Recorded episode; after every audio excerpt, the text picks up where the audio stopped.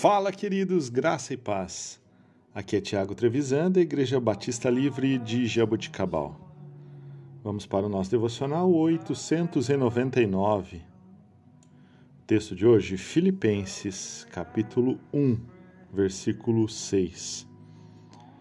Estou plenamente certo de que aquele que começou boa obra em vós há de completá-la até o dia de Jesus Cristo.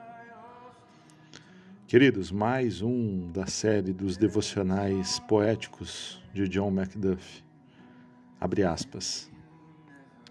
Leitor, o bom trabalho começou em você? Você é santo?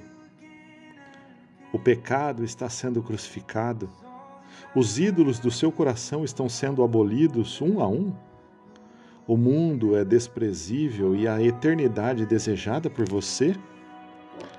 A imagem do seu Salvador é impressa em seu caráter e amor, mais entronizado em seu coração todos os dias?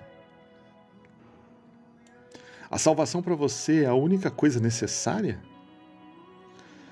Ah, preste atenção.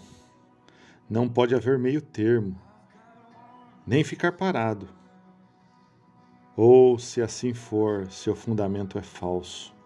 O sangue do Salvador não é mais necessário para dar-lhe um título para o céu. Do que a obra do Espírito para dar-lhe uma aptidão para o céu? Se alguém não tem o Espírito de Cristo, esse tal não é dele. Avante! Deve ser o seu lema. Não há como ficar parado na vida da fé. A alma do homem, diz Agostinho, basta, está perdida. Que santidade ao Senhor seja, que a santidade ao Senhor seja o nosso lema em todos os nossos caminhos e ações. Que a palavra demonstradora exerça sobre nós o seu poder habitual. Seguir a paz com todos e a santificação, sem a qual ninguém verá a Deus. Além disso, lembre-se de que ser santo é ser feliz. Os dois são termos equivalentes. A santidade é o segredo e a fonte da alegria dos anjos. E quanto mais de santidade é alcançado na terra, mais perto e mais perto estiver a minha caminhada de Deus, mais doce terei da bem-aventurança no céu. Ah, minha alma, que sua sagrada ambição seja a santidade.